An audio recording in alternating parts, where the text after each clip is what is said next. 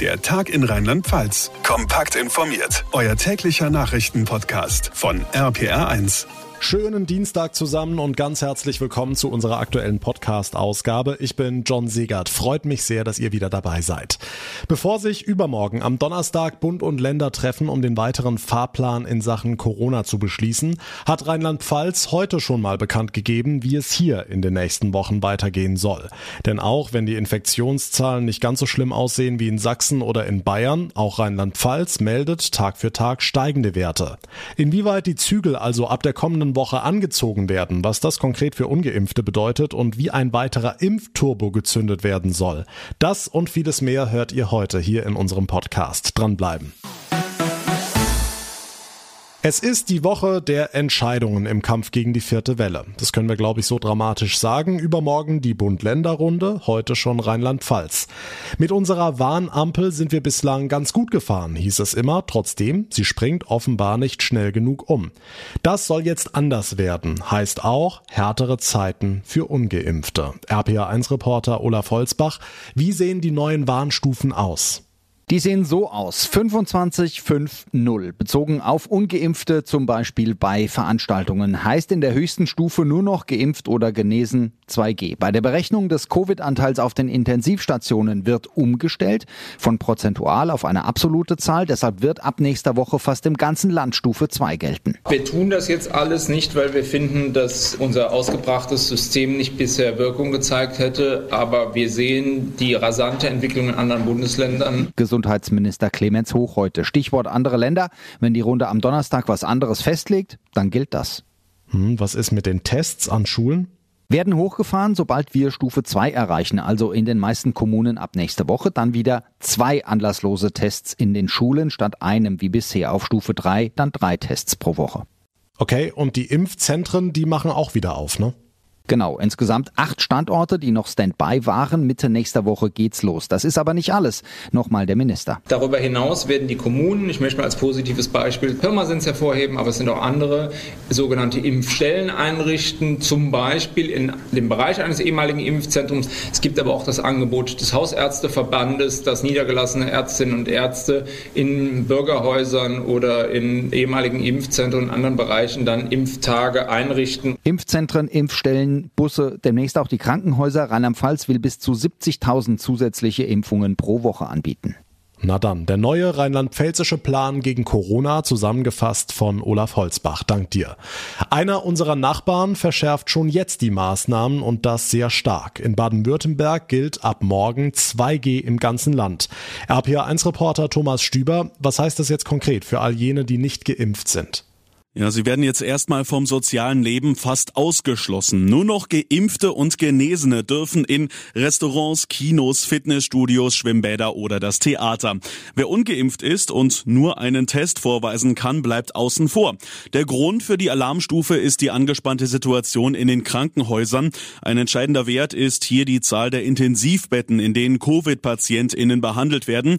Liegt dieser Wert an zwei Werktagen in Folge bei über 390, dann gilt ab dem nächsten Tag die landesweite 2G-Regelung und genau das ist jetzt der Fall. Also vieles ist dann für ungeimpfte nicht mehr erlaubt, aber es gibt auch Ausnahmen. Ja, beispielsweise bei öffentlichen Verkehrsmitteln und Religionsveranstaltungen. Auch im Einzelhandel gilt in der Alarmstufe 3G ohne PCR-Testpflicht. Ausgenommen sind zudem Geschäfte der Grundversorgung wie Supermärkte oder Märkte im Freien und Abhol- und Lieferangebote. Für die Übernachtung im Hotel müssen ungeimpfte dagegen einen PCR-Test vorlegen. Auch beim Friseur oder im Nagelstudio gilt in der Alarmstufe 3G mit PCR-Testpflicht. Hm, jetzt ist Baden-Württemberg ja nicht Vorreiter, was eine landesweite 2G-Regel angeht. Sachsen nutzt das ja auch schon seit einigen Tagen. Wie sind denn da die Erfahrungen? Also bringt 2G was? Ja, auf jeden Fall, denn eine Begleiterscheinung ist, die Impfzahlen gehen hoch, selbst in Sachsen, dem Bundesland, das bisher die niedrigste Impfquote Deutschlands vorweist. In Baden-Württemberg war in den vergangenen Tagen auch schon zu beobachten, dass die Nachfrage steigt, die Schlangen vor den Impfbussen sind lang. Natürlich gibt es da auch kritische Stimmen, die Rede ist hier von einer Scheinsicherheit, denn auch Geimpfte können sich ja infizieren. Sicherheit gäben nur Tests, so Virologe Jonas Schmidt-Schanassit. Und auch der der thüringische Ministerpräsident Bodo Ramelow ist skeptisch. Er fragt sich, wer soll das Ganze kontrollieren und was nützen Regeln, die niemand überwacht. Nach Sachsen und Bayern gilt ab morgen auch in Baden-Württemberg landesweit die 2G-Regel und das so lange, bis die Schwellenwerte an fünf Werktagen in Folge wieder unter der kritischen Marke sind. Die Infos von Thomas Stüber. Gucken wir zu einem anderen Nachbarn nach Hessen. Dort gelten strengere Vorgaben schon heute. Unter anderem brauchen Ungeimpfte dort für einen Besuch im Restaurant inzwischen einen negativen PCR-Test. Ein kostenloser Schnelltest reicht nicht mehr aus. Und das verhagelt vielen Gastrobetrieben unter anderem anderem im Rhein-Main-Gebiet, mal wieder das Geschäft in der Vorweihnachtszeit. RPA1-Reporter Martin Sauter. Viele der GastronomInnen hatten auf das Weihnachtsgeschäft gesetzt, um endlich wieder ordentlich Umsatz machen zu können. Doch gerade bei den besonders lukrativen Weihnachtsfeiern gibt es eine regelrechte Stornierungswelle. Das spürt auch Ralf Althaus vom Golfhotel Absolut in Gernsheim. Wir haben also ganz viele Stornierungen, weil die Firmen, die möchten natürlich, dass alle Mitarbeiter mitgehen können. Und es sind ganz viele, die Firmen sagen, okay, dieser 70, 80 Euro, was so ein PCR-Test kostet, das machen wir nicht. Und da tun wir lieber alles stornieren und kommen gar nicht. Dabei hatte er gerade erst wieder Hoffnung geschöpft. Im Sommer habe ich ein Licht am Ende des Tunnels gesehen. Nur jetzt habe ich festgestellt, es ist der entgegenkommende ICE. Harte Worte. Hinzu kommt, dass offenbar viele Leute kein Verständnis für die Corona-Maßnahmen haben und ihren Frust darüber lassen sie dann an den Leuten aus, die sie umsetzen müssen. Was wir uns dieses Jahr anhören mussten, das glaubt kein Mensch. Übelste Beschimpfung, aber trotzdem damit müssen wir halt leben. Bei uns wird alles korrekt kontrolliert und wer das nicht will, der muss halt gehen, der muss zu Hause essen. Wie hoch die Einbußen sein werden, kann Althaus jetzt noch nicht sagen. Im Vergleich zum vergangenen Jahr steht er aber vor einem weiteren Problem. Da hatten wir ja die Zusage für die Überbrückungshilfen, die auch kamen, muss ich sagen. Also alles, was uns zugesagt worden ist, kam. Nur dieses Jahr haben wir es halt nicht. Sein Personal will Althaus aber auf jeden Fall halten. Na, drücken wir die Daumen, dass das klappt. Danke für die Infos, Martin Sauter. Ganz anderes Thema. Die Lage an der Grenze zwischen Belarus und Polen bleibt weiter sehr unübersichtlich. In belarussischen Staatsmedien war heute in Videos zu sehen, wie von polnischer Seite Wasserwerfer gegen die Migranten am Grenzübergang eingesetzt wurden. RPA1-Reporterin Hanna Wagner, du hast für uns die Lage im Blick. Zwischenzeitlich war die Situation um die vielen tausend Migranten eskaliert. Wie ist der aktuelle Stand? Gibt's Entspannung oder herrscht jetzt Chaos? Naja, also es ist definitiv zu früh, um da jetzt wirklich von einer ruhigen Lage zu sprechen. Ähm, die Situation kann natürlich jederzeit wieder eskalieren, zumal da jetzt viele Leute natürlich erst recht verzweifelt sind, weil sie durch die Wasserwerfer jetzt eben nasse Klamotten haben und in der Kälte noch mehr frieren. Gleichzeitig ist es aber offenbar so, dass zumindest einige der Menschen mittlerweile ihre Sachen wieder zusammengepackt haben und zurück in Richtung Camp gelaufen sind. Also zumindestens direkt am Grenzzaun könnte sich die Situation dann vielleicht jetzt doch ein bisschen entspannen. Hm, wie verhält sich denn die belarussische Seite? Gibt's von Machthaber Lukaschenko irgendwelche Bemühungen, die Lage zu deeskalieren?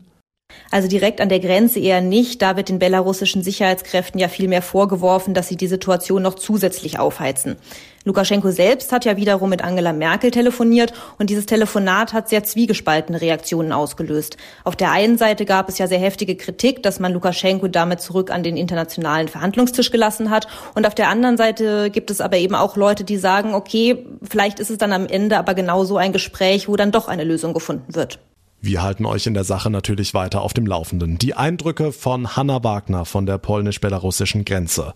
Was ist heute sonst noch wichtig gewesen? Das fasst euch jetzt Marius Fraune in unserem Kurzblog zusammen. Die mögliche künftige Ampelkoalition hält an ihrem Plan fest, in der kommenden Woche einen Koalitionsvertrag vorlegen zu wollen. Das teilte Grünen-Bundesgeschäftsführer Kellner in Berlin mit. Seit Montag hätten die Hauptverhandler von SPD, Grünen und FDP die Ergebnisse der Arbeitsgruppen in sehr guter, konstruktiver und gründlicher Atmosphäre beraten. Gründlichkeit gehe auch vor Schnelligkeit, so Kellner. FDP-Generalsekretär Wissing sagte, Es ist ein Kraftakt wenn drei unterschiedliche Partner so viele Fragen in der Breite der Gesellschaft miteinander besprechen und zusammenführen müssen. Wir nehmen uns dafür die notwendige Zeit, aber wir sind äh, sehr zuversichtlich, dass wir nach dem erfolgreichen Tag gestern äh, unsere Ziele, die wir uns in zeitlicher Hinsicht gesetzt haben, erreichen werden. Nach weiteren Beratungen morgen und Freitag solle auch am kommenden Montag weiter getagt werden. Der Deutsche Gewerkschaftsbund hat für kommenden Dienstag Warnstreiks für den öffentlichen Dienst in Rheinland-Pfalz angekündigt. Die beiden ersten Verhandlungsrunden zwischen der Bundestarifkommission und der Tarifgemeinschaft der Länder hätten kein Ergebnis gebracht, so der DGB in Mainz. Der Warnstreik nächste Woche werde in allen Stellen des öffentlichen Dienstes Auswirkungen haben. Ein besonderes Augenmerk solle jedoch auf dem Gesundheitswesen liegen.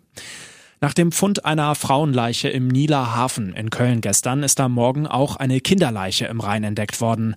Ob es sich dabei um den vier Jahre alten vermissten Sohn der 24-jährigen Toten handelt, wird aktuell untersucht. Die Kölner Mordkommission geht davon aus, dass der ehemalige Freund der Frau sie getötet hat. Der 24-jährige wurde festgenommen. Die Flut im Ahrtal hat in vielen Häusern so einiges mitgerissen, an das man vielleicht in den ersten Wochen nach der Katastrophe noch überhaupt gar nicht gedacht hat. Dinge, bei denen jetzt erst in der Vorweihnachtszeit auffällt, dass sie fehlen oder zerstört worden sind. Adventsschmuck zum Beispiel oder Christbaumkugeln. Das katholische Dekanat A-Eifel startet deshalb die Aktion Herbergsuche anders. Stefan Weinert aus der APA1 Kirchenredaktion. Was wird da gesucht? Es geht um Weihnachtskrippen, die ein neues Zuhause finden sollen. Denn neben Kleidung und Möbeln und Wertsachen und, und, und hat die Flut im Ahrtal vielen Familien ja eben auch die Weihnachtskrippe weggeschwemmt oder zerstört, die irgendwo vielleicht im Keller gut verpackt gewartet hat, bis sie zu Weihnachten aufgestellt wird. Manchmal waren das ja Familienstücke, die noch von den Eltern oder den Großeltern stammten. Und gerade in der Advents- und Weihnachtszeit, die für viele Menschen ja auch vollgepackt ist mit Erinnerungen, da tut so ein Verlust vielleicht nochmal besonders weh und macht klar, was durch die Flut alles zerstört wurde und verloren gegangen ist. Und auf der anderen Seite gibt es sicher Leute, die bereit sind, da großzügig zu helfen. Und das soll diese Aktion des katholischen Dekanats A-Eifel möglich machen. Okay, wie funktioniert dieses Projekt genau? Es geht darum, Leute zu finden, die bereit sind, eine Weihnachtskrippe abzugeben, zu verschenken an Menschen im Ahrtal, die eben keine mehr haben durch das Hochwasser.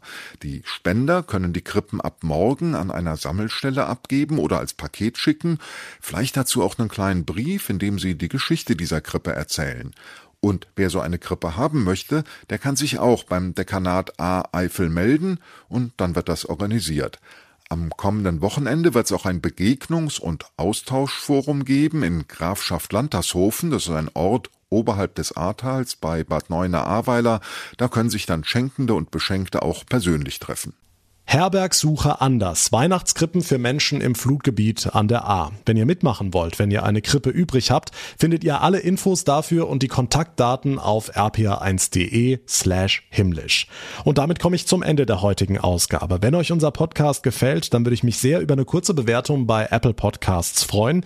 Dort sowie auf allen anderen Podcast-Plattformen und auch auf Instagram könnt ihr uns sehr, sehr gerne folgen bzw. abonnieren. Dann bleibt ihr immer auf dem Laufenden. Mein Name ist John Segert. Ich bedanke mich ganz, ganz herzlich fürs Einschalten. Bis morgen zur nächsten Ausgabe. Eine gute Zeit und vor allem bleibt gesund. Der Tag in Rheinland-Pfalz, das Infomagazin, täglich auch bei RPR1. Jetzt abonnieren.